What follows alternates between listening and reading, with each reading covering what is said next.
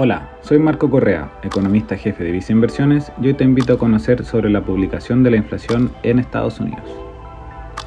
El índice de precios al consumidor de Estados Unidos, correspondiente a octubre, anotó una variación mensual nula, lo que fue menor a lo esperado por el consenso, el que anticipaba una variación de 0,1%. En términos de variación a 12 meses, esto implica un nivel de 3,2%, mostrando una disminución relevante desde el 3,7% del mes previo.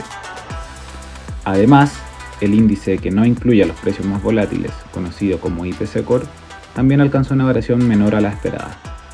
Lo anterior es especialmente relevante, pues es este índice el que observan más las autoridades de la Reserva Federal a la hora de tomar su decisión de tasa de interés.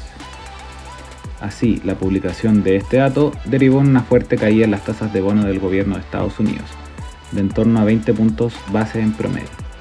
Y al mismo tiempo, los mercados accionarios registraron fuertes alzas, destacando un aumento en torno al 2% en el SP.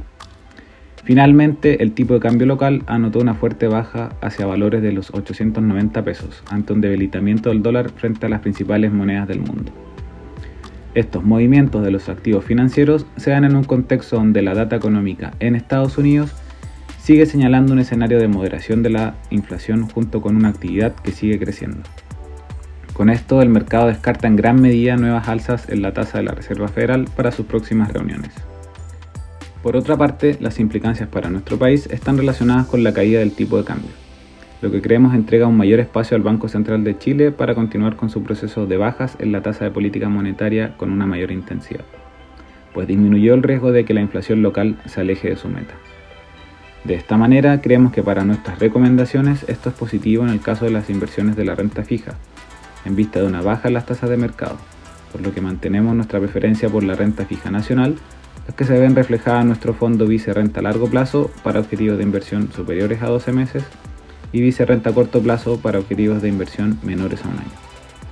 En el caso internacional, el retroceso de las tasas internacionales debería entregar espacio de recuperación en la renta variable, por lo que mantenemos nuestra recomendación efectuada para el mes en curso de incrementar posiciones en renta variable internacional a través de la Bolsa de Estados Unidos en nuestros portafolios recomendados.